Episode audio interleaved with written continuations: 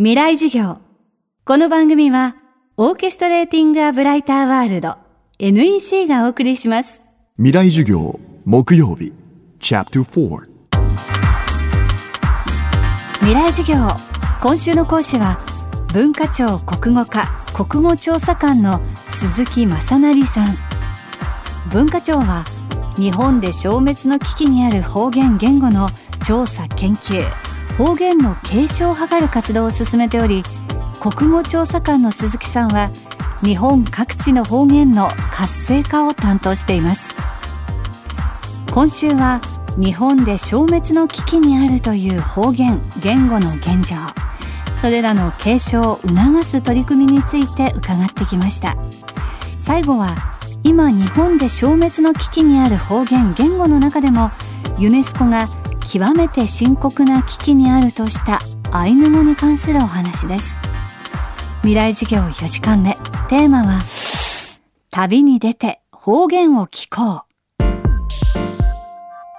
えっ、とアイヌ語はまあ極めて深刻な状況にあるということになりますけども、まあ、これはですね明治時代に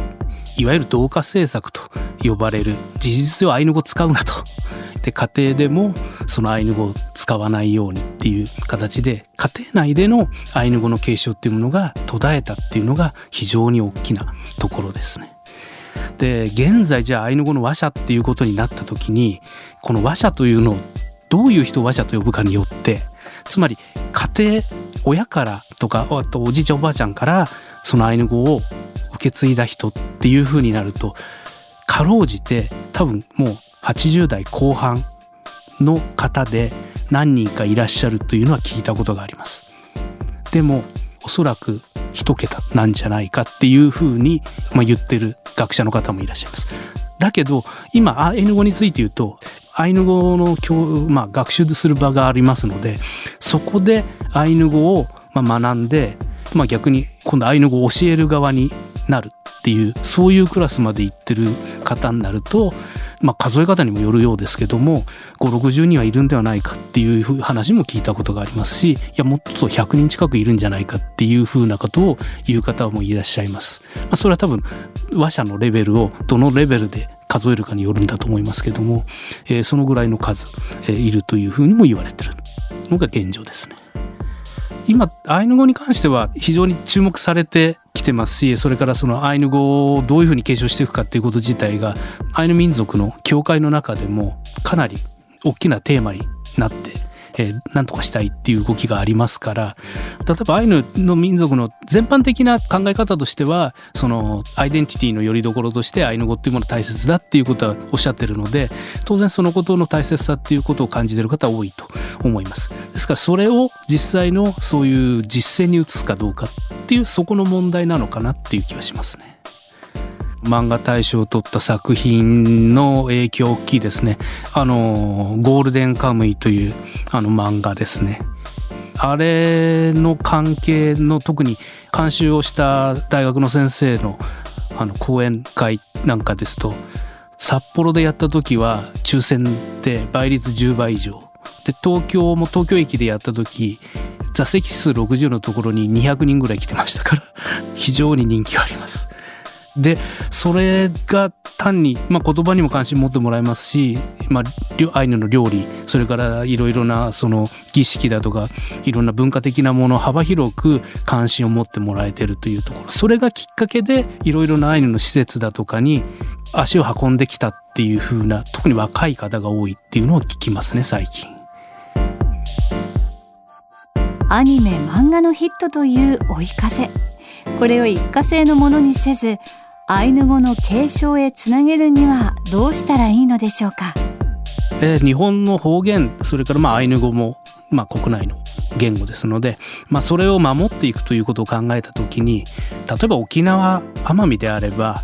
島唄というのがあります。であの中の言葉というものは当然その地域の言葉です。島唄なんかはよく耳にするしそれからそれを聞きに行ったりっていうことも多くの方がされてるようなので観光に非常に深く結びついてる部分があるわけですね。からアイヌについてもやはりアイヌ語を今度あの2020年に国立のアイヌ民族博物館をはじめあの白老に、えー、民族共生象徴空間というのができます。でその中では積極的にアイヌ語を使おうということで今まで以上にアイヌ語が聞けるのではないか。さらにバスの車内放送ですね。そこでもアイヌ語を使うっていう動きがこの4月から始まってるんですよ。ですから探してみるといろいろなところで消滅の危機にあるぞと言われてる言葉を聞くことができます。で多分東北であれば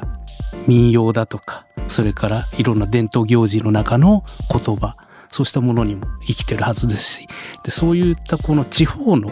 お祭りですねそれがいろんなとこで今やられるようになったのでそうした場でまさに生のその地域の言葉いかに生き生きとした力強いものかというのを感じていいぞっていうふうに思っていただくそういうことそういう気持ちを多くの方が持ってくださるというのが多分これから方言というものを残していく上においては一番大切なんではないかと思います。今週の講師は文化庁国語課国語調査官の鈴木正成さん。テーマは旅に出て方言を聞こうでした。来週は野球解説者でヤクルト阪神楽天で監督を務めた名将野村克也さんの授業をお届けします